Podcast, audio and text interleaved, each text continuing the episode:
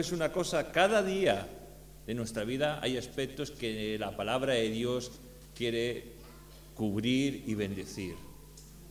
Mediante nuestra lectura, mediante el escuchar la palabra, mediante dejar al Espíritu Santo de Dios que hable a nuestras vidas. Vamos a, a orar para presentar pues la exposición de ella, para que el Señor a mí me dirija y, a todos nos bendiga. Señor, gracias por tu palabra. Esa palabra que es bendita en sí, Señor. Y pedimos de tu ayuda, Señor, para entenderla en esta mañana. Tu ayuda para que tú suplas nuestras necesidades, Señor. Y queremos que nuevamente tú nos hables conforme a nuestra necesidad y que tú nos bendigas, Señor. Sobre todo ayúdanos a ser hacedores de ella, Señor. Señor, no permitas que simplemente oigamos, no lo permitas. Ayúdanos a ser hacedores de tu palabra. Gracias te damos en tu nombre Jesús. Amén. Nos vamos a ir a, a uno de los libros más hermosos de todo el Antiguo Testamento. Para mí hay como tres libros que son increíbles dentro de, todo el Antiguo Testamento y uno de ellos es el libro de Oseas. Y para ello vamos a ir al capítulo 7 y vamos a leer el versículo 8, pero después del punto y coma que hay. 7, versículo 8, llegamos hasta el primer punto y coma y empezamos a leer. Oseas capítulo 7, versículo 8 dice así. Vamos a leerlo ya todo, ¿eh? ¿eh? Dice, Efraín se ha mezclado con los demás pueblos. Efraín fue torta, no volteada. La verdad es que yo lo que quiero destacar es esta segunda parte. Efraín fue torta, no volteada. Y la verdad es que para poder eh, explicar un poco lo que el profeta nos quiere decir en esta mañana a todos nosotros. Tenemos que hablar de Oseas, tenemos que hablar del contexto histórico, tenemos que meternos un poquito en, en este libro tan maravilloso. Eh, Dios quiere reflejar el gran amor que tiene hacia su pueblo Israel, a sus hijos, de una manera increíble. Para ello utiliza la estructura del matrimonio. Eh, Dios manda a Oseas que se case y la esposa le es infiel y abandona a su marido, pero Dios le dice a Oseas que vaya a buscarla, a buscar a su esposa, a restituir y a restituirla en el valor, con todo el valor que tiene que tener. Fijaos, el nombre de Oseas significa Dios salva. En sí, lo que Dios hace es que, ya que Israel se había alejado de Dios, porque tenemos que decir que a la muerte de, Salomón, cuando le sucede su hijo, el, el, reino de Israel se divide en dos, el reino del norte Israel y el reino del sur, Judá, junto con Benjamín. Y la verdad es que Israel se, apartó de aquello que era correcto, se, apartó de los caminos de Dios. Se embargó en otras religiones, en otros dioses que estaban alrededor de, Israel y que no eran el Dios verdadero. La verdad es que Dios le, dice a Oseas que se vaya y se case con una prostituta. Eh, y, la verdad es que esto nos pueda a lo mejor eh, parecer extraño, pero es que eh, había tanto el oficio, ese oficio, en los templos de otras deidades. Había tanto hombres muchas veces como mujeres que se dedicaban a, ello y era como un, un, oficio normal y estaban tanto dentro de los templos de los templos paganos. Lo que no era normal es que un hijo de Dios fuera a buscar a alguien que en verdad no lo fuera. porque la palabra de Dios no quiere que nos casemos en, yugo desigual. Si Dios nos llama ya estando casados, pues, pues gloria a Dios.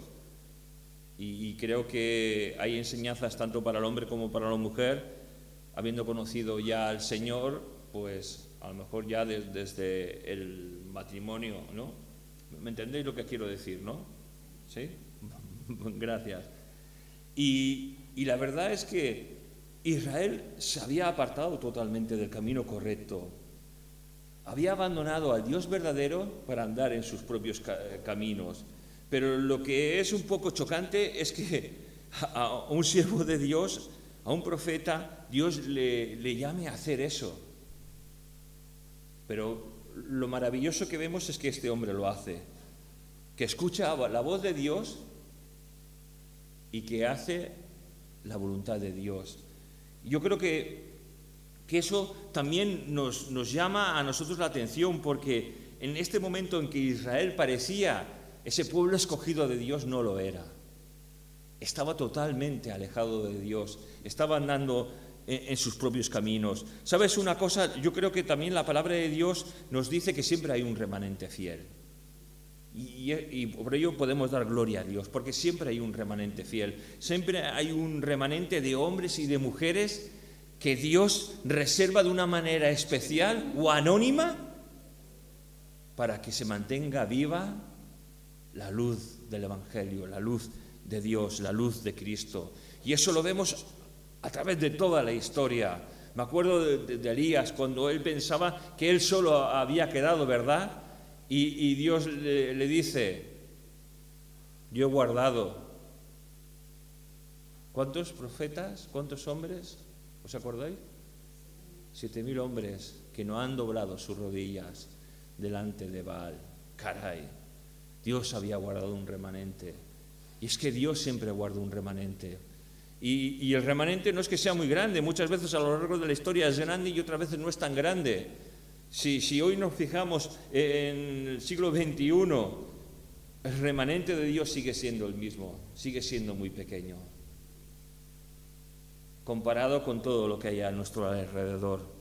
Pero Dios quiere que hayan todavía hombres y mujeres que obedezcan a Dios por difícil que pueda ser en medio de esta generación en la cual estamos viviendo. Y, mira, y, Dios encamina a Oseas para que se case con esta mujer.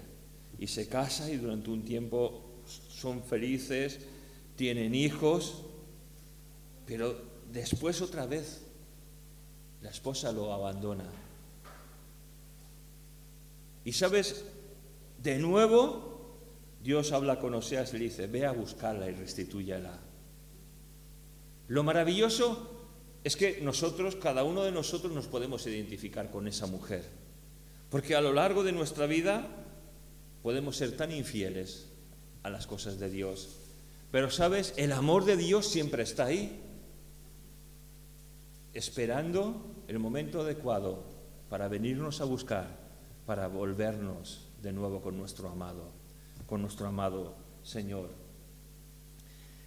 Pero en fin, vamos a mirar por qué dice Efraín ha venido a ser una torta no volteada. Pero ¿por qué dice de Efraín eso? Si intentamos averiguar eh, lo que significa el nombre de Efraín, significa fructífero, eh, significa provechoso. Y la verdad es que cuando eh, Israel iba a partir ya con el Señor, José ya eh, llevó a sus dos hijos, a Efraín y a Manasés, para que Israel los bendijera, le diera la, primogenitura, bueno, no, eh, perdón, les bendijera de una manera especial. El primogénito se bendecía con una mayor bendición y, y al que no era el primogénito, pues también se le bendecía, por supuesto, pero eh, era como decir que el primogénito recibía una mayor bendición de, parte de Dios por ser el, primero. Pero cuando eh, José llega y delante de Israel para que ore por, sus, dos, sus, dos, hijos ya, eh, pasó lo mismo que, tenía el padre de Israel, ya no veía bien Israel y entonces eh, ponen a uno a la derecha y otro a la izquierda para que Israel pusiera las manos sobre el primogénito, generalmente el que estaba en la derecha, y, que después pudiera orar por, el segundo para que el Señor bendijera a ambos. Pero lo que hace eh, Israel es que cruza las manos. Empieza a orar por el menor, como si fuera el primogénito, para que Dios le bendijera de una manera un tanto sobrenatural, especial, a Efraín. Esto lo ve José. Eh, ¿Sabéis de qué historia estoy hablando, verdad? ¿Y de quién es José? ¿Sí? Sí, porque a veces yo empiezo aquí a hablar y, doy por percibido de que sabéis las historias. Perdonadme si, no es así. Eh, y, entonces José cuando ve que está haciendo esto, eh, quiere quitar la mano derecha de, Efraín y, incluso habla con, su padre Israel diciendo, no, no, te, te estás equivocando, esto no es así. Pero Israel dice, no, esto es así porque lo ha puesto Dios en mi corazón.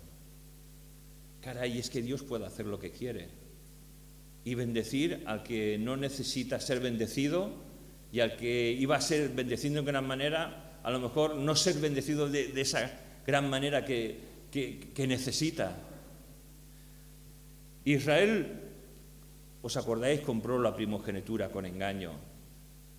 También es que se la vendió su hermano por un plato de lentejas. Dios cambia el nombre a Jacob por el de Israel. Por eso hablo de Israel, porque eh, ahora es Israel, el padre de las naciones.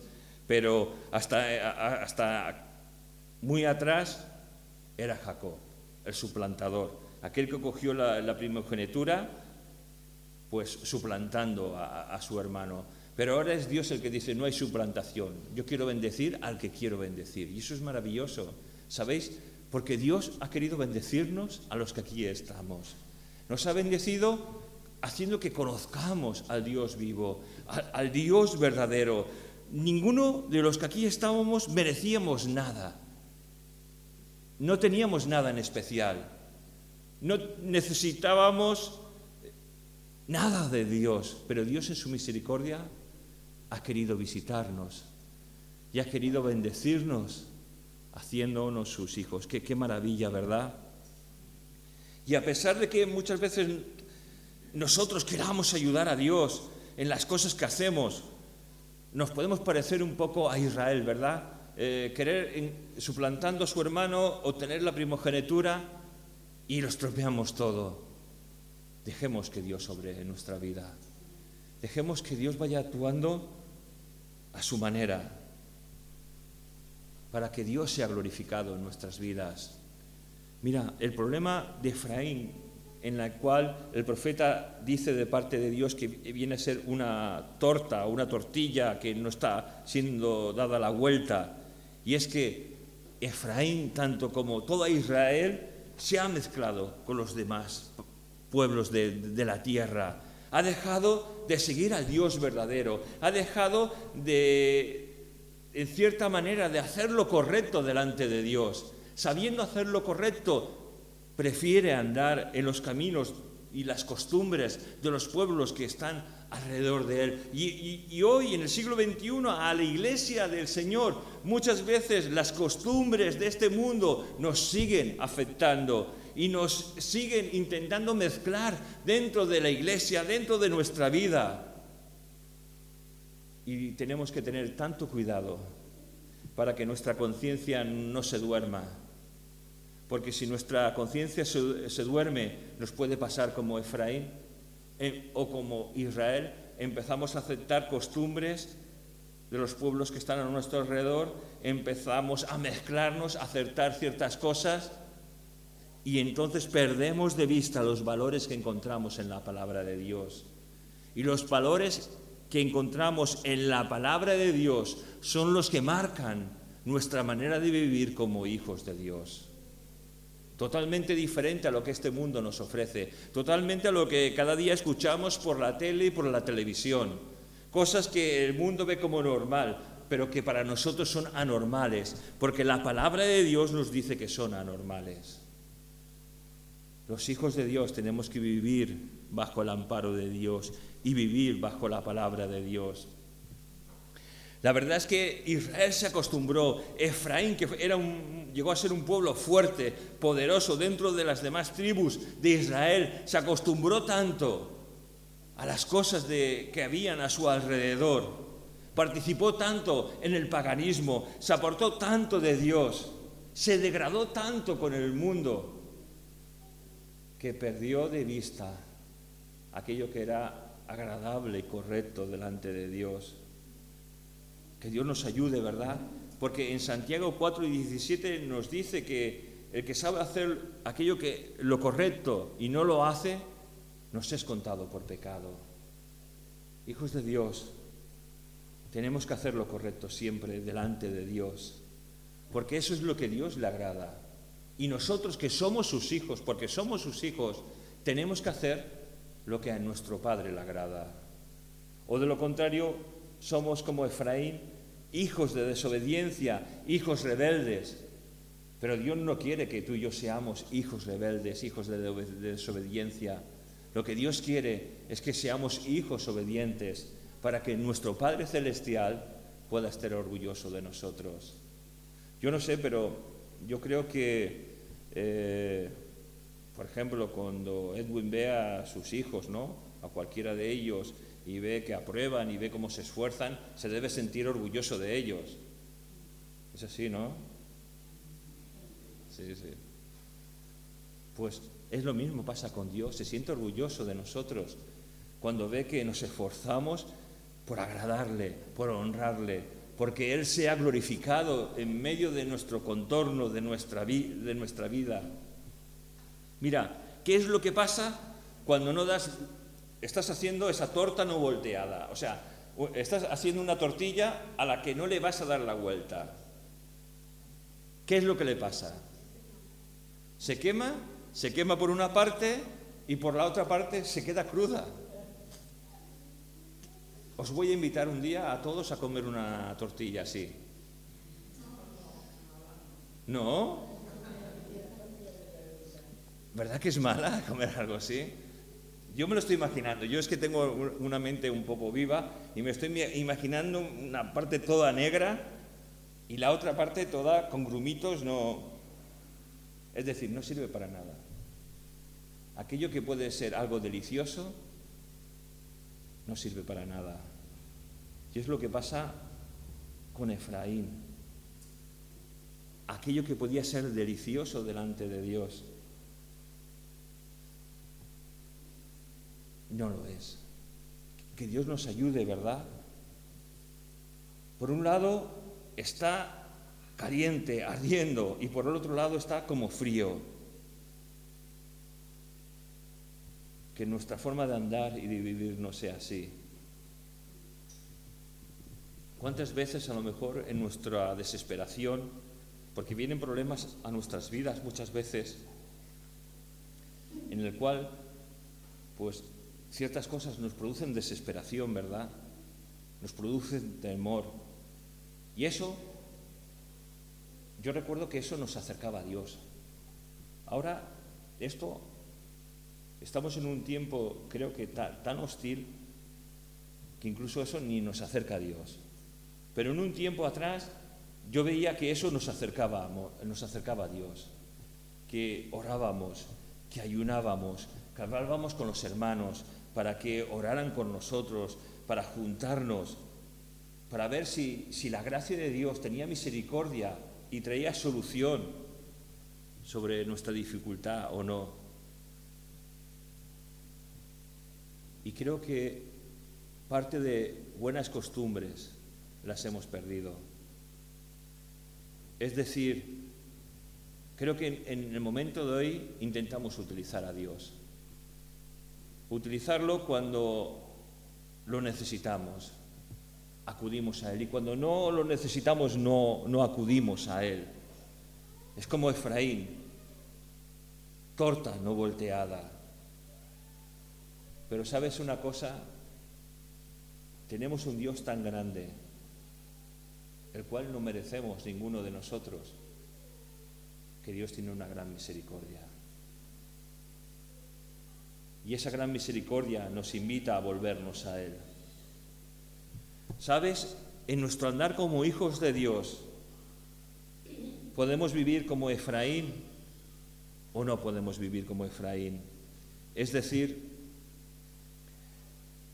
aunque Efraín tuvo una bendición especial de parte de Dios, al igual que nosotros hemos tenido una bendición especial de parte de Dios, esa bendición ha sido conocerle. Y ha sido lo mejor que nos ha pasado en nuestra vida.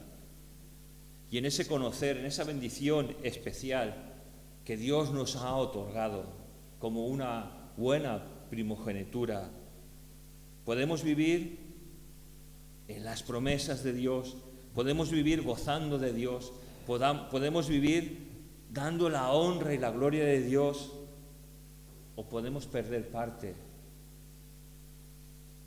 de ese honrar y glorificar a Dios. Fíjate en, el libro de la revelación, en el libro de Apocalipsis, cuando se nos habla de aquellos 144.000 que saldrán de cada 12.000 de cada tribu de Israel, que saldrán para predicar de nuevo el Evangelio del Reino a todas las, a todas las naciones, eh, vemos una cosa, que Efraín no está mencionado en ellos, ni la tribu de Dan tampoco. ¿Y sabéis por qué? Porque fueron aquellas tribus que se apartaron de Dios con más fuerza, fueron las más idólatras, fueron aquellas que teniendo mucho de parte de Dios, quisieron vivir como si no fueran hijos de Dios. Y es una advertencia para tu vida y para mi vida porque tenemos que vivir en el temor y en la santidad de Dios. Porque cuando no vivimos en ese temor y en esa santidad de Dios, vamos a perder un montón de bendiciones de parte de Dios, un montón de promesas que encontramos en la palabra de Dios y que sabes que Dios ha destinado para que tú y yo gocemos de ellas, para que las disfrutemos, siendo hijos de Dios, andando en santidad. Lo que muchas veces nos parece más cómodo, no vivir en esa santidad. Y sabes una cosa, el enemigo disfruta cuando ve que no vivimos en esa santidad de Dios, que nos da igual el servirle o no servirle, el honrarle o no honrarle. Pero tenemos un llamado cada uno de nosotros a honrar y glorificar a Dios en nuestras vidas, a desear que Dios sea glorificado, a que no viva tanto nuestro orgullo, sino que viva Dios en nosotros, a que no viva tanto nuestro materialismo, sino que viva Dios en nosotros, a que no vivamos tanto nosotros, sino a que viva Él más y más en nosotros a que reciba Él toda la gloria y toda la honra, pues nos ha salvado y en su eterna misericordia nos ha hecho sus hijos. Qué inmenso don nos ha dado Dios. Qué inmenso regalo de que tú y yo podamos ser llamados hijos de Dios. Que el Señor nos bendiga en esta mañana y que nos ayude a buscarle con todo nuestro corazón para que, como Efraín, su nombre significa fructífero, provechoso, podamos tener una vida provechosa delante de Dios. No importa el pasado, no importa el pasado, lo que importa es el presente es el futuro que aún tenemos y que nos queda, porque del pasado no podemos disponer, tú y yo, pero del presente y del futuro podemos disponer ahora ya para que Él sea glorificado a través de todos nuestros actos y hechos en nuestra vida. Que el Señor nos bendiga.